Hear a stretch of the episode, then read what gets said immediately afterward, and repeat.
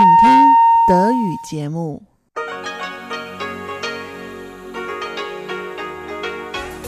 Hier ist Radio Taiwan International. Zum 30-minütigen deutschsprachigen Programm von Radio Taiwan International am Samstag, dem 15. Juni 2019, begrüßt sie Eva Trindl. Zuerst der Programmüberblick. Im Blickpunkt hören Sie einen Beitrag von Karina Rother über die gelbe Karte der Europäischen Union für Taiwans Fischfangindustrie und welche Verbesserungen die Europäische Union von Taiwan in dieser Hinsicht fordert.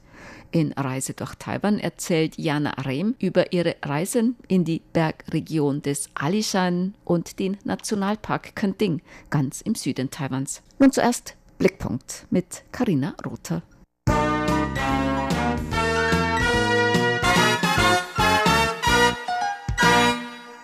Fischfang ist ein Streitthema zwischen Taiwan und der Europäischen Union.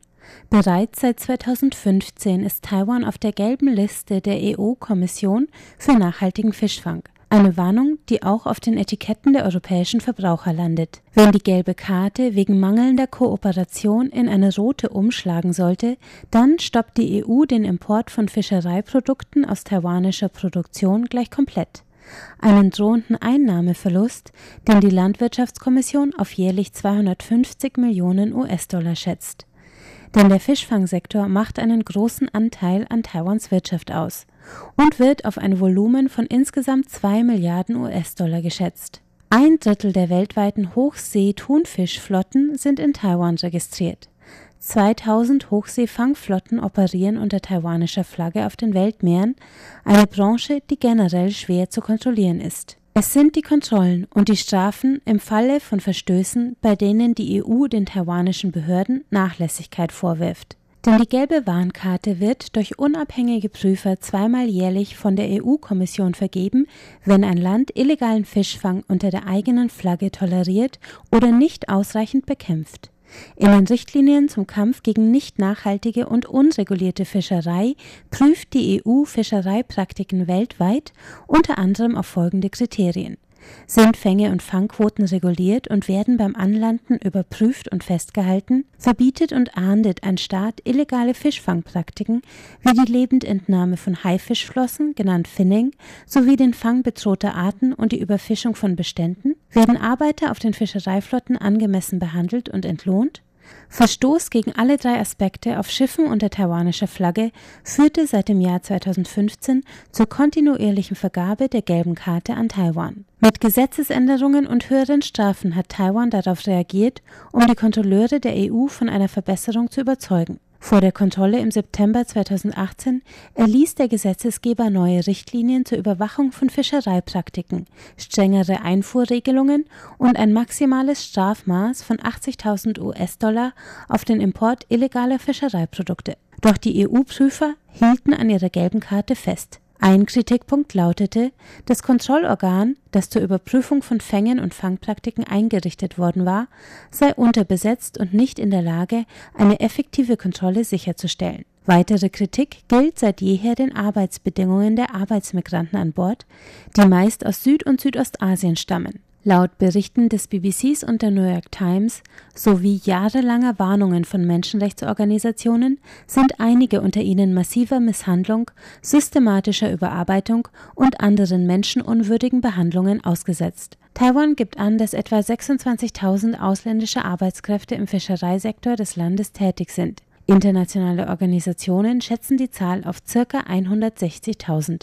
Um diesem Kritikpunkt zu begegnen, veranstalteten Taiwans Behörden in Kooperation mit dem Europäischen Wirtschafts- und Handelsbüro in Taiwan am 6. und 7. Mai in Kaohsiung einen Workshop zum Thema Lebens- und Arbeitsbedingungen von Fischern. 60 taiwanische Vertreter aus Fischerei, Landwirtschaft und Verwaltung nahmen teil, ebenso wie die Vizevorsitzende der EU-Kommission für Arbeit, Soziales und Inklusion Adriana Sukova. Gemeinsam, so hieß es in einer Presseerklärung der Veranstalter, habe man Schwierigkeiten und Strategien in der Umsetzung von gerechten Arbeitsbedingungen diskutiert und identifiziert. Unabhängige Prüfer werden im September wieder bewerten, ob dem Willen zur Veränderung in Taiwans Fischereigewerbe Taten gefolgt sind. Sie hörten einen Beitrag von Karina Rother.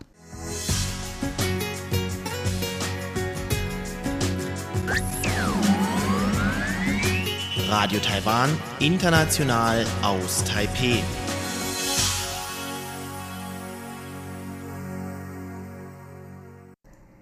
In Reise durch Taiwan geht die Reise heute in die Bergregion des Alishan und ganz nach Süden Taiwans zum Nationalpark Kenting.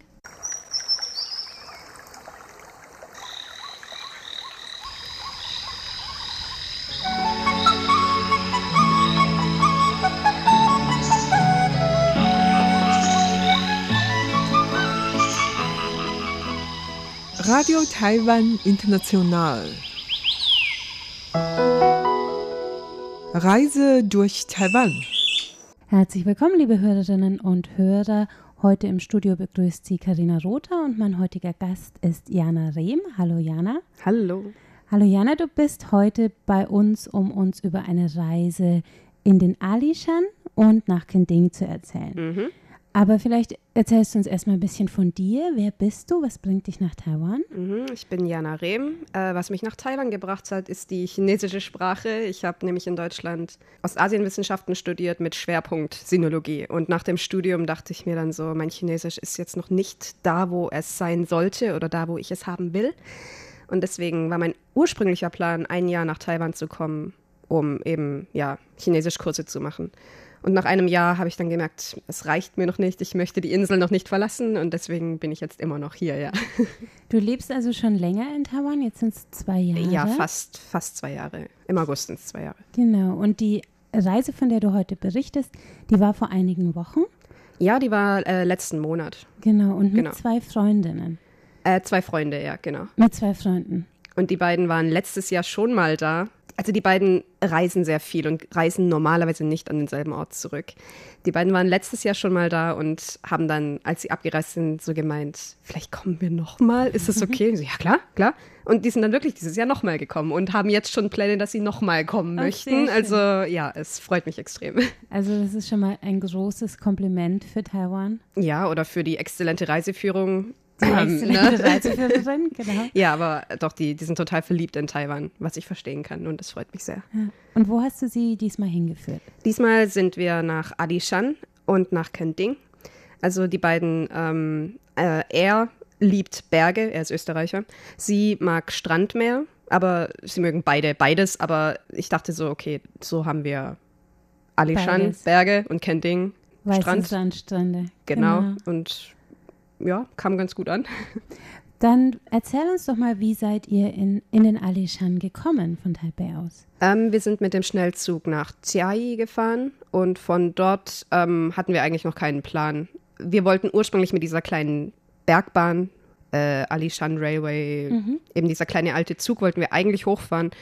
Ähm, ich habe dafür keine Tickets mehr gekriegt. Also ich wollte die zwar buchen, aber das war kompliziert mit dieser Webseite, weil die gerade irgendwie umgebaut wurde, bis ich dann irgendwann mal diesen neuen Link irgendwie in der hintersten Ecke gefunden habe und dann war es schon ein bisschen zu spät.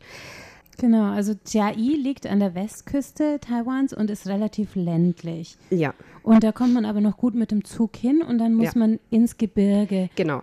Und wie hoch fährt man da ungefähr auf den Alishan? Okay. Ich weiß gar nicht, wie viele Höhenmeter das sind, also bis zur letzten Station. Dieser kleine Zug fährt auch gar nicht bis zur letzten Station, weil da ein Teil der Strecke zerstört wurde, irgendwie durch Taifune. Das heißt, man kommt auch nicht bis ganz nach oben. Selbst wenn man mit diesem kleinen Zug hochfährt, müsste man so oder so noch einen Teil mit dem Bus fahren. Und es fahren auch Busse hoch, aber vor allen Dingen meine Freunde hatten sehr viel Gepäck dabei und haben dann gemeint, ey, lass doch lieber mit dem Taxi oder so, ist egal, wie viel es kostet. Und wir sind im Endeffekt dann mit so einem privaten Taxi hochgefahren. Man wird relativ schnell angesprochen, wenn man am Bahnhof etwas verloren um sich guckt oder auch so mal in Richtung Busse guckt, so, ah, wie viel kosten die, von wo fahren die ab, wird man meistens irgendwie abgefangen, so, ah, wollt ihr nach Ali schon? Und dann sagt man meistens ja, weil äh, meine, meine erste Intuition ist immer, oh, die wollen mich jetzt bestimmt abzocken oder so. Aber in Taiwan ist es mir dann, es kam mir noch nie als Abzocke vor. Es kostet natürlich mehr als der Bus, aber jetzt nicht so gesponnen viel mehr, dass man es sich nicht leisten kann. Und Ja, Ähm, und in der Regel gibt es dann auch Festpreise zwischen den Taxifahrern. Ja. Also du wirst nicht horrende Preise. Ja, wir haben, was haben wir bezahlt? Ich glaube 300 pro Person ähm, für zweieinhalb Stunden Fahrt. Ja, Ja, das sind umgerechnet weniger als 10 Euro pro Person. genau. Ins Gebirge richtig rein? Ja, also dort in diese Alishan Zone, wie, wo auch die ganzen Hotels dann sind. Es, es gibt auch außerhalb noch ein paar Hotels, aber so, wenn man jetzt im Park drin ein Hotel möchte, die sind alle eigentlich am selben Platz und genau dahin fährt der einen dann. Also man gibt ihm quasi die Adresse vom Hotel, der fertig bis vors Hotel. Und wie dürfen wir uns diese Zone vorstellen? Also der Alishan ist meines Wissens nach ein Naturschutzgebiet. Aha, ja. Und bekannt für seine schöne Berglandschaft. Genau, also am bekanntesten ist äh, oder einer der, der beliebtesten Aussichtspunkte ist, wenn man morgens zum Sonnenaufgang an eine Aussichtsplattform quasi hingeht und von dort aus dann über so ein Wolkenmeer, also im, wenn die Wetterverhältnisse ideal sind, kann man dann eben über so ein Wolkenmeer gucken, wo dann die Sonne aufgeht. Das haben wir dieses Mal nicht gemacht, weil das Wetter nicht so gut war und auch weil man um drei Uhr morgens aufsteht, um dann mit seinem kleinen Zug, auch einer von diesen alten kleinen süßen Zügen, ähm, dorthin zu fahren und sich das dann anzugucken mit ganz vielen anderen Leuten. Ich habe es schon mal gemacht vor drei Jahren, als ich zum ersten Mal in Taiwan war und es ist mega, mega schön. Aber äh, wir waren einfach zu K.O., um das zu machen. Und wie gesagt, das Wetter, die Wetteraussicht war nicht so vielversprechend, dass wir auch nicht wussten, was wir dann am Ende tatsächlich sehen oder ob wir einfach nur eine Wolkenwand sehen. Deswegen haben wir es diesmal nicht gemacht. Also das Mo Wolkenmeer als eines der Highlights im Alishan. Was kann man noch machen? Es ist quasi ein großer Park, wenn man Bäume mag und ich liebe Bäume.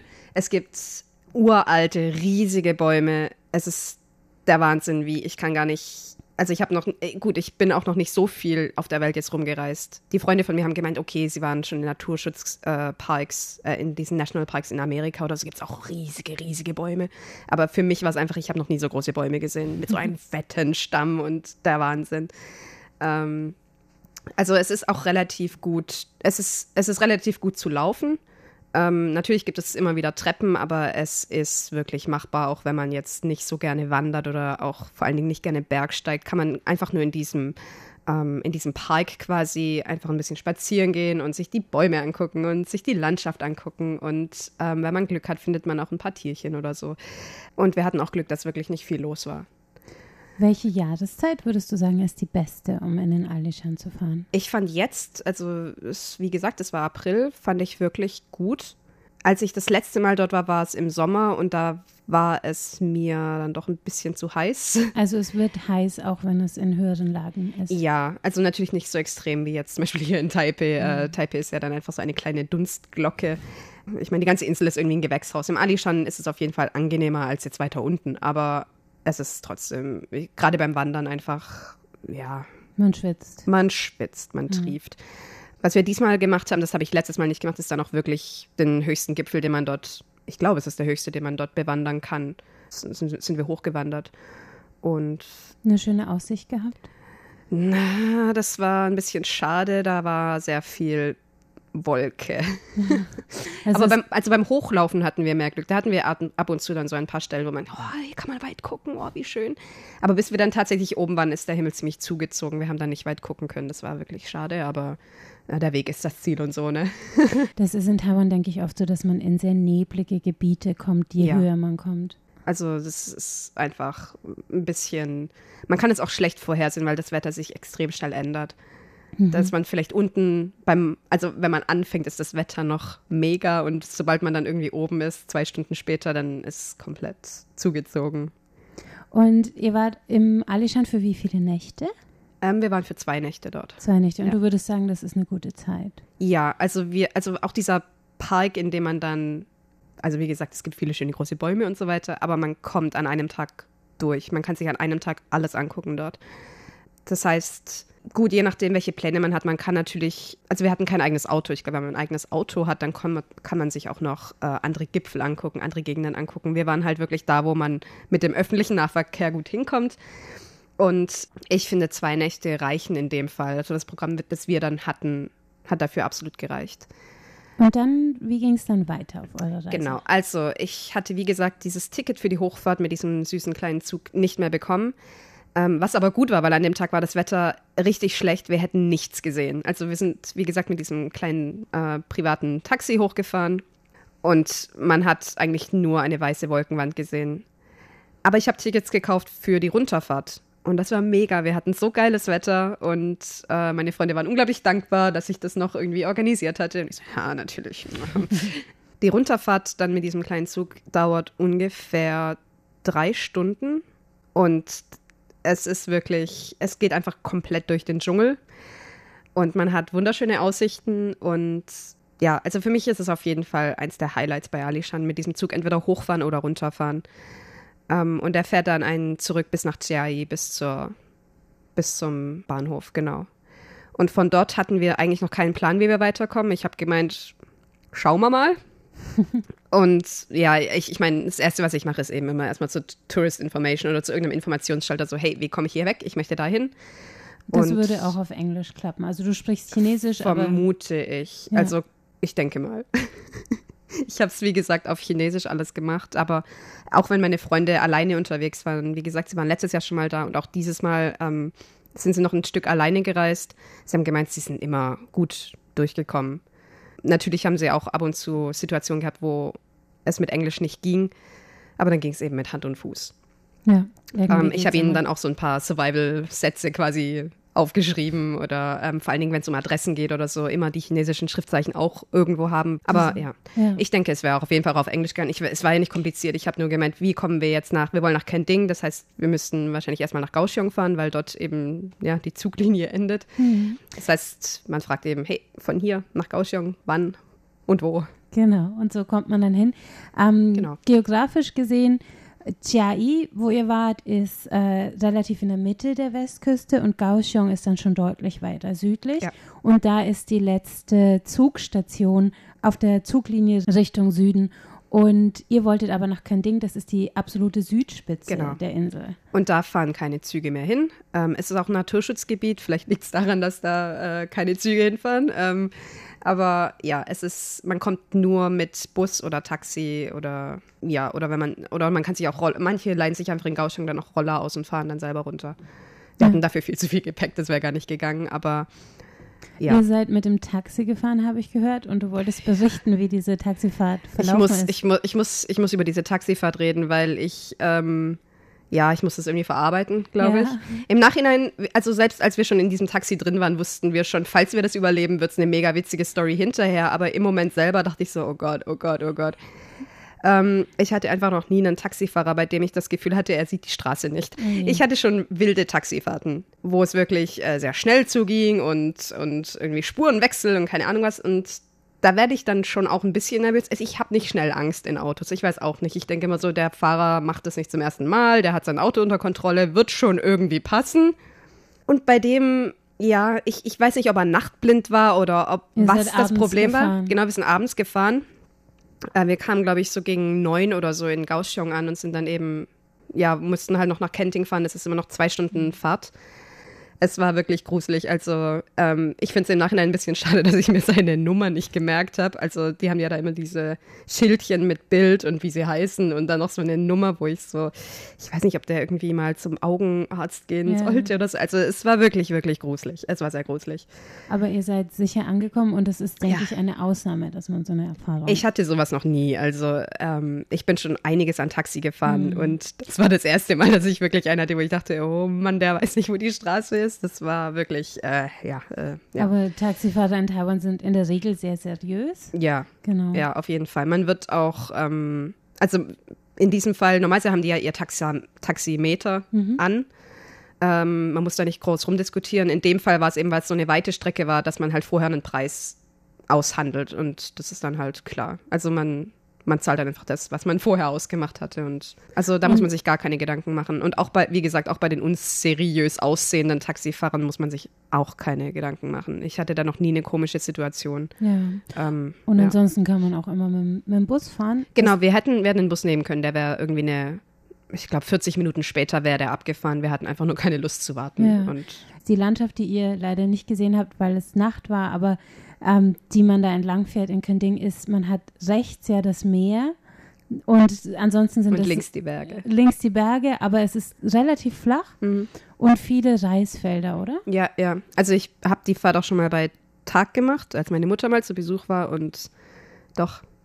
Also vor allen Dingen, wenn man dann das Meer sehen kann. Und wie gesagt, ich habe ja schon gemeint, die einen Freunde, äh, also er mag Berge und sie mag Meer. Und als wir dann bei Tag dann am nächsten Morgen quasi mal so, oh, hier gibt's beides. Und ich so, ja.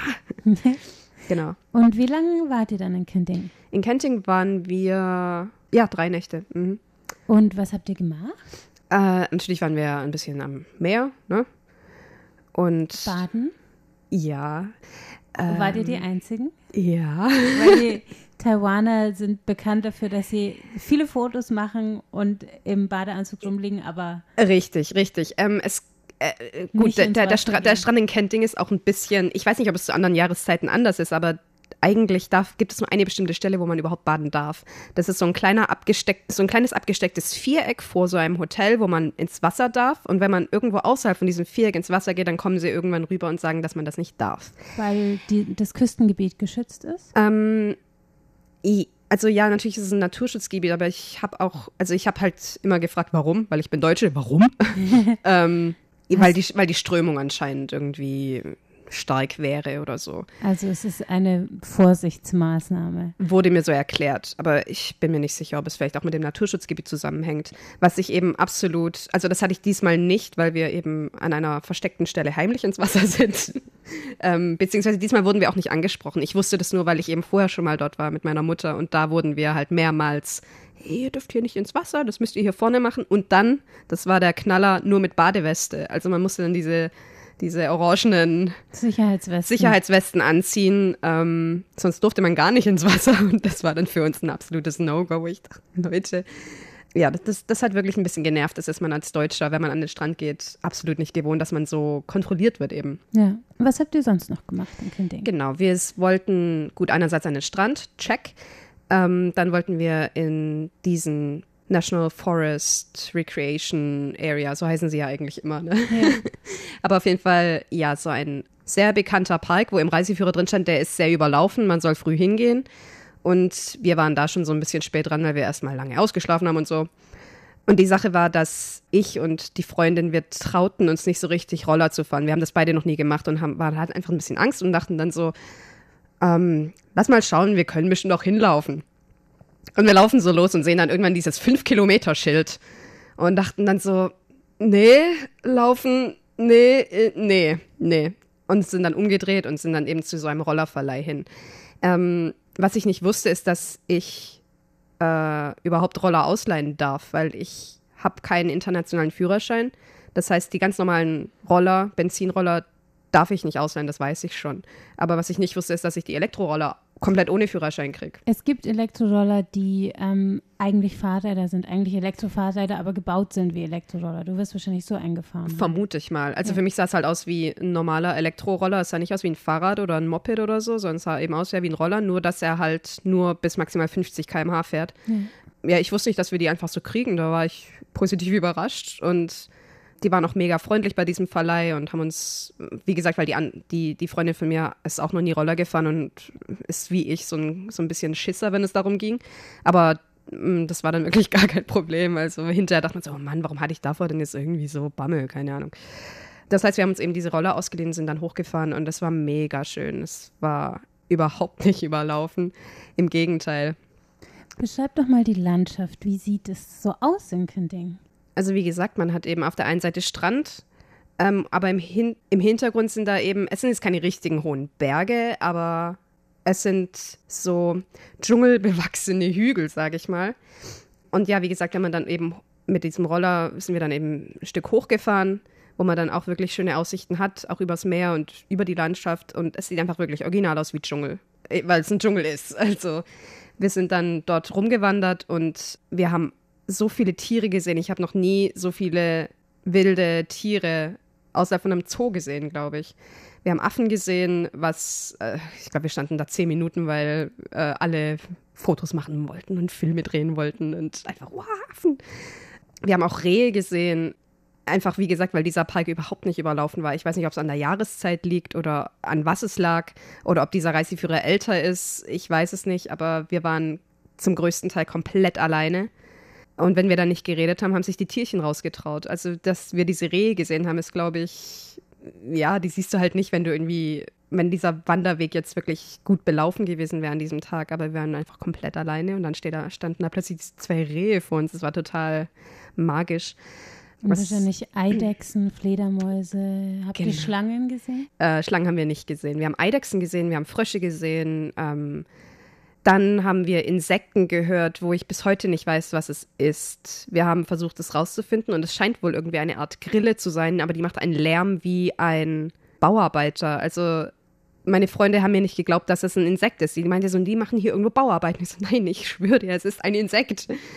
Aber ich weiß bis heute nicht, wie dieses Insekt heißt. Ich weiß nicht, ob du es schon mal gehört hast. Es, macht, es klingt wie eine gehört. Kreissäge. Ja, ja, ne? es klingt wie eine Kreissäge. Ich glaube, es ist eine Art Zikade, aber ja, ich kann es ja. auch nicht garantieren. Ja, genau. Aber meine Freunde haben gemeint, wie groß muss dieses Viech sein, dass es solche Geräusche machen kann? Ich weiß es nicht, aber ich, ich sag dir, es ist ein Insekt. das, ja. Genau. Und was ich eben sehr mag, sind Höhlen. Und dort kann man in Höhlen reinlaufen. Und da gab es dann einen Abschnitt in dieser Höhle, der ist begehbar, man darf rein, weil es war nicht abgesperrt, aber da sind keine Lampen mehr drin. Aber mein Freund, also dieser Österreicher, hat natürlich eine Taschenlampe dabei, weil er ist ja Österreicher und Berge und so, ne? und er hat mir dann diese Taschenlampe gegeben, da bin ich reingelaufen, so heimlich und leuchte so an die Decke und da war wirklich eine Fledermaus. Hab dann natürlich weggeleuchtet, weil man will sie ja nicht stören, aber oh, die war so süß. Das heißt, Fledermäuse haben wir auch gesehen, genau. Also wenn ich an diesen Park denke, denke ich wirklich so, war das echt oder habe ich das geträumt? Das war einfach, einfach, wie gesagt, ich liebe Bäume, ich liebe Höhlen. Ähm, und dann gibt es viele so, äh, ja, Schluchten quasi, wo man durchlaufen kann. Und auch, auch, auch das Gestein dort ist einfach, das war mal auf dem Meeresboden. Also es sieht aus wie so Korallen. Es ist einfach wirklich, wirklich mega schön. Also für mich war es einfach wow. Okay. Also Kending hat dir sehr gut gefallen. Ähm, ja. Von der Landschaft her hat auch deinen Freunden sehr gut gefallen. Vielleicht als Abschluss noch die Frage, was waren so eure Highlights dieser Reise? Oh, viele. Okay, ein Highlight bei, bei meiner Freundin ist immer Papayamilch. Also wir waren eben abends auf dem Nachtmarkt in Kenting. Ähm, es gibt nämlich ansonsten in Kenting wirklich, abgesehen von dem Nachtmarkt, nicht wirklich viel zu sehen. Also im, im Dorf selber. Ähm, das heißt, man geht da wirklich hin zum Schlafen und dann zum Wandern und zum Strand und so weiter. Aber ansonsten an sich, dieses Dorf ist nicht sehr interessant. Aber dieser Nachtmarkt hat eben alles, was man so braucht. Und ein Highlight bei meiner Freundin ist eben immer Papayamilch. So der Klassiker. Ein Highlight waren für uns die Rehe auf jeden Fall. Ein Highlight waren die Affen. Ein Highlight für mich persönlich, ich glaube für meine Freunde weiß ich nicht, äh, diese kleinen Einsiedlerkrebse am Strand. Da gibt es unglaublich viele mit richtig schönen Häuschen. Ein Highlight war der Sonnenuntergang in Kenting, ist auch mega schön. Und in Alishan eben dieser älteste Baum, den man angucken kann. Dieser älteste Baum in Alishan ist einfach unglaublich beeindruckend. Ähm, ich weiß gar nicht, wie lange wir davor standen oder davor saßen. Es wurde dann langsam dunkel, deswegen sind, haben wir uns losgerissen. Aber in Alishan war ein anderes Highlight, dass wir, äh, wir sind angekommen, das Wetter war sehr schlecht aber es hat mega stimmungsvolle Fotos gemacht, weil es so neblig war zwischen den Bäumen. Und am nächsten Tag, weil wir eben zwei Tage dort waren, war das Wetter mega gut. Das heißt, wir hatten einerseits diese wirklich etwas gruselige, neblige Stimmung und andererseits Sonnenschein, Vogelgezwitscher. Dass man diesen Kontrast innerhalb von zwei Tagen hatte, war auch mega. Also, also Alishan und Kending sind beide sehr attraktive Ziele in Taiwan. Ähm, liebe Jana, vielen Dank, dass du uns heute von deiner Reise berichtet hast. Ja, aber sehr gerne. Und vielleicht hören wir ja nächstes Jahr von deinen Freunden persönlich, wenn sie wiederkommen. Ja, vielleicht. Also. Wie heißen die? Karin und Gerd. Und dann noch schöne Grüße an Karin und Gerd und danke, dass du da warst. danke dir. Tschüss. Tschüss. Sie hörten das deutschsprachige Programm von Radio Taiwan International am Samstag, dem 15. Juni 2019. Wenn Sie Kommentare, Anregungen, Fragen haben, schreiben Sie eine E-Mail an deutsch.rti.org.tw oder an unsere Postanschrift Radio Taiwan International, German Service PO Box 123-199 Taipei 11199 Taiwan. Im Internet finden Sie uns unter www.rti.org.tw dann auf Deutsch. Dort können Sie weitere Nachrichten, Beiträge und Videos über Taiwan finden. Über Kurzwelle senden wir täglich von 19 bis 19.30 Uhr UTC auf der Frequenz 5900 Kilohertz. Das war's für heute in deutscher Sprache von Radio Taiwan International. Wir bedanken uns bei Ihnen ganz herzlich fürs Zuhören. Bis zum nächsten Mal bei Radio Taiwan International. Am Mikrofon verabschiedet sich Eva Trindl.